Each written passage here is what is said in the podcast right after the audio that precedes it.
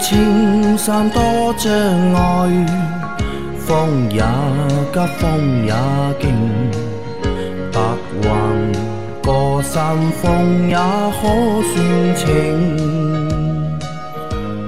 莫说水中多变幻，水也清，水也静，柔情。养车修车乐趣多，开车用车没烦恼。大家好，欢迎收听老秦汽修杂谈，我是老秦。大家好，我是老秦的小工杨磊。大家好，我是阿 Q。好，我们今天的节目接着昨天继续。第一个问题，一年半的起亚 KX 三行驶两万三千公里啊，塑料发动机下护板从上面看有一圈薄薄的油渍，基本上我每个月都会观察机油尺没有减少，请问有可能是哪里漏油？还是换机油的时候师傅不小心弄上去的，图片不是很清楚，谢谢。的确，图片不是很清楚，我看不清哪里有油脂。你看不清对吧？对，那么只能认为是换机油的时候有一小部分的滴漏吧。换机油的时候就是滴漏上去的，啊啊，对有可能。如果是漏油的话，它那个机油应该是会下降的，漏的不严重的话，你也看不出来，看机油尺上面看不出来。也看不出来。机油尺上过一段时间要明显下降，这个漏的多厉害，那个发动机下面都是油了。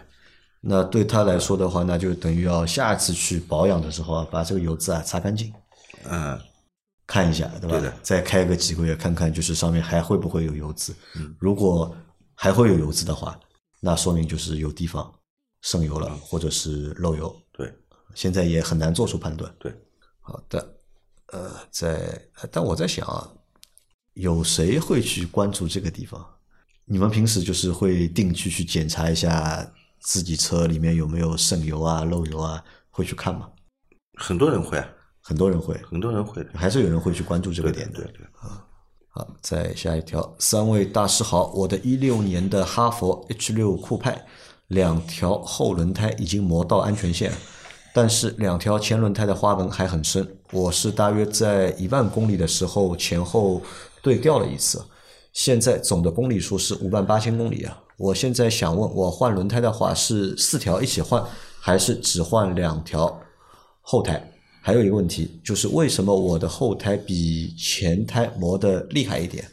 这个轮胎只是在一万公里的时候前后对调过。一个关于轮胎更换的问题，对吧？后胎已经磨到安全线了，前胎还是正常，花纹还很深。那么他现在要换轮胎了嘛？嗯。那么到底是把四个轮胎一起换掉呢，还是只换后胎，前胎不换？呃，哈弗 H 六，哈弗 H 六，后胎比前胎磨得快，一般来说不太合理，嗯，都是一般都是前胎磨得快，对吧？后胎磨得快，要么你后轮经常有打滑现象，进车的马力太大了，呃，它两驱的，它前驱的，它后轮滑不起来。滑不起来那也就没道理了。啊，那为什么后台会换会磨得比较你快你？如果说这个两个后轮的倾角、仰角有问题，就束角有问题，对吧？嗯那么它只会吃胎，嗯，也不会说磨得特别厉害，这的确是有点不合理。我们就是酷配的车，对吧？悬架几何比较激进，那先给他建议吧，就是到底是换四个胎还是换两条胎？一六年到啊，现在五万八千公里了已经。呃，一六年我们讲就讲时间啊，一六年到现在的话，你已经六年了，嗯，对吧？已经六年了，要差不多这个轮胎的更换周期也到了。呃，橡胶的寿命也到了。对的，啊，因为橡胶时间长了，它也要老化嘛。你虽然看它花纹深，它橡胶本身老化了，呃，磨损起来也快的，那就四个胎一起换掉。一起换掉吧，四个胎。还有一种可能啊，啊你看看你这个前后轮胎的生产日期相差的是不是很大？是不是一样对吧？啊，生产日期如果相差的大呢，那么更早生产出来的轮胎啊，磨得快对它橡胶老化了以后，磨损速度也快。啊。那你可以看一下，然后换的话就把四条轮胎一起换掉，顺便呢就是再看一下，就是在下一段驾驶的里程里面再开个几万公里，看看是不是你的后胎还是会磨得比你的前胎嗯要快。对，那理论上是不应该这样，哎，一般来说都是前胎磨损的快。一般都前胎会磨损快。好的，再下一条，无水防冻液就是谋财害命啊！店里没有说那无水防冻液是易燃的吧？万一追尾，水箱破了，漏出来留在高温的发动机上，自己去脑补一下。无水防冻液是易燃的吗？应该不是易燃品啊，应该不是的。无无水防冻液就是冷却油嘛，嗯，对吧？它虽然是油性冷却油，但是它这个也不是易燃物啊，不是易燃物啊，也不是易燃物啊。啊，可能这个小伙伴他以为无水防冻液是易燃物啊，所以觉得用无水防冻液的话，是谋财害命。啊。但是用无水防冻液，你知道吧？嗯，这个大概在几年前，我想一下啊，在大概十十年前，前啊，很流行这个东西。宝马特别流行这个，宝马、大众啊那些，就是那些比较相对来说这个车的价值比较高的一些 4S 店，很喜欢去推。为什么呢？因为它换一下很贵，好几千。三千八好像对，换一次好几千。你要说我买个十万块的车，你叫我换这个，呃不会换我肯定不会换的。但是几十万的车，嗯，然后你跟车主说啊，这个怎么好怎么好怎么好，反正一大堆的好嘛，他是不会说不好的嘛，对吧？哎，然后说那就换吧，嗯，那就换吧，因为相对来说购买这些就是大几十万的用户啊，啊，车的用户呢，经济实力也比较强，消费能力也比较强。那么几千块钱换个，而且他跟你说你换了我这个之后呢，啊不用换了终身不用换了。呃，人家就会问了，我在你这里如果换一次防冻液多少钱？他说要一千多。哦，这样一算，哎，那就换吧，还是划算的，对吧？那就换吧，就换了。换了以后，你知道吧？特别是宝马车，有很多车换了以后啊，冲钢床。冲钢床啊，啊，冲钢床，就是因为它散热性不够。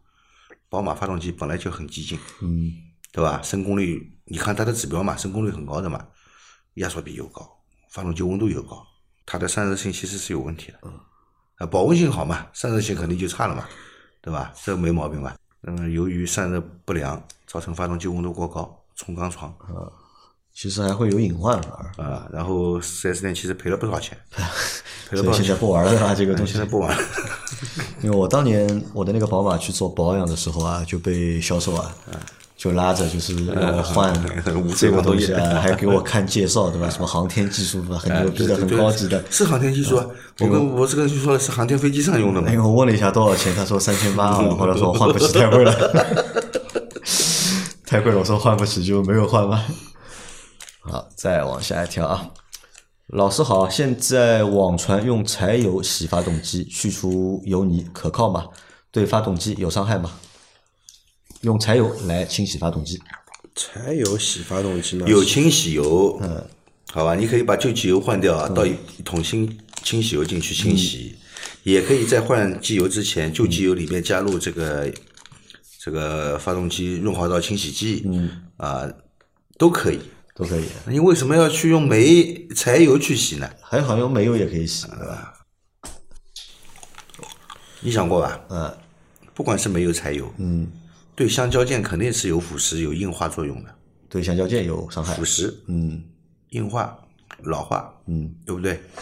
洗完了以后是干净了嗯，橡胶也硬掉了，啊，橡胶也硬掉了。接下来呢就是漏机油开始漏，啊，就没有必要的，对吧？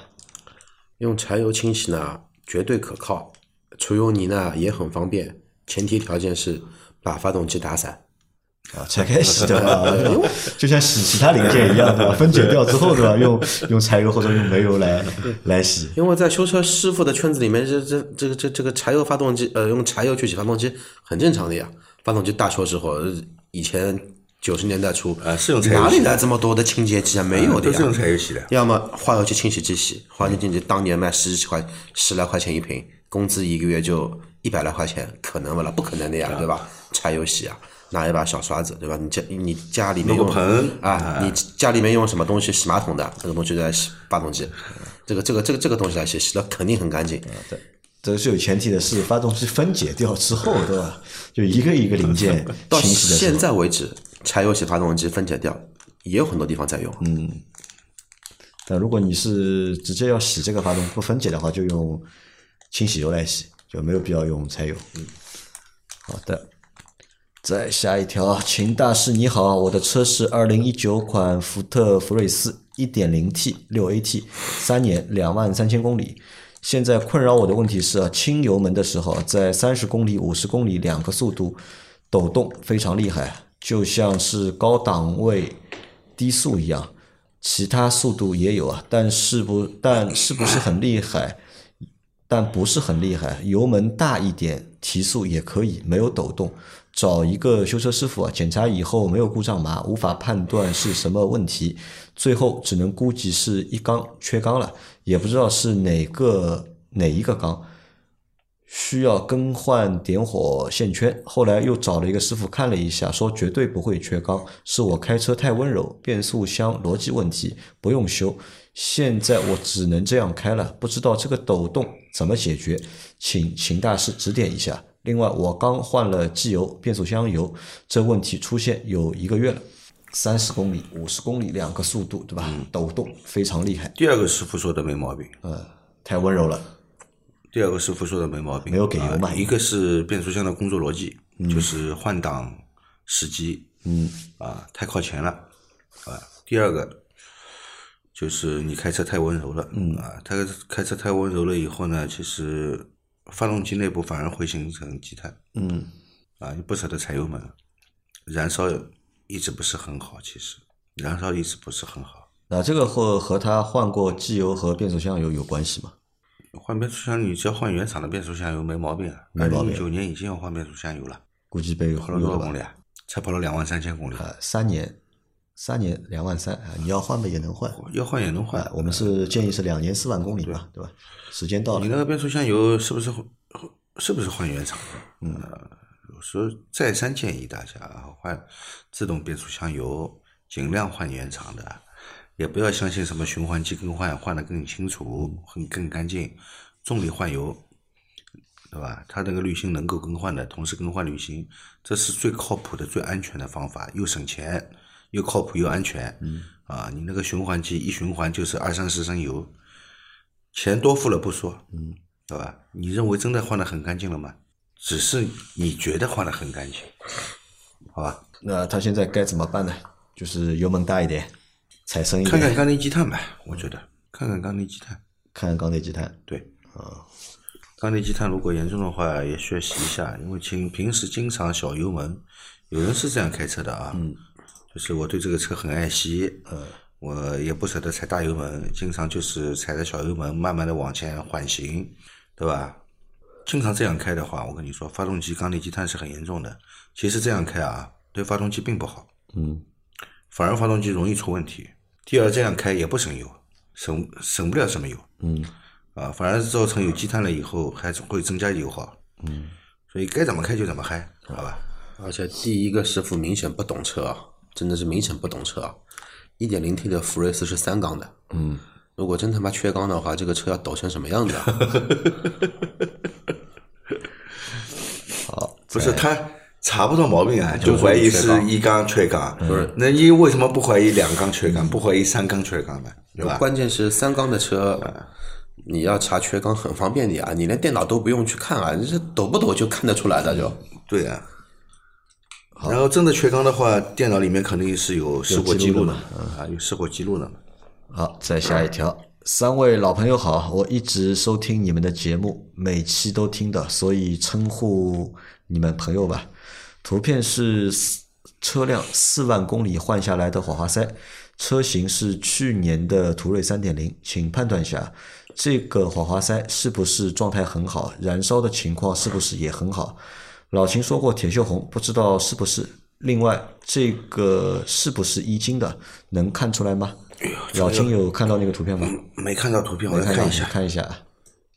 好，老秦看到图片了吧？啊，看到了啊。这个首先啊，我跟你说啊，这个电极周围的那个白瓷部分，嗯，很白，嗯，肯定不是铁锈红，不是铁锈红，不是铁锈红，周围的有些许积碳，嗯。比较黑，在火花塞的负极部分连接的一个螺牙周围啊都比较黑，那么说明什么？说明什么？说明这个燃油雾化后与空气混合不是很好，不是很好。嗯。那么电极中心部分，也就是点火温度最高的部分，嗯，呃，燃烧不是很好，因为这个油发白。那么周围呢，发燃烧又不是很好，嗯它发黑。那么从这里来判断呢，应该是喷油嘴的雾化不是很好。喷油嘴雾化不是很好。对，喷油嘴的雾化不是很好。喷油嘴的雾化不是很好呢，建议你清洗一下喷油嘴。清洗喷油嘴，嗯，那这个算故障吗？这不算故障，这只是需要保养。需要保养，啊、故障是需要维修。啊，需故障是需要维修，对啊，需要保养，就是清洗那个喷油嘴需要。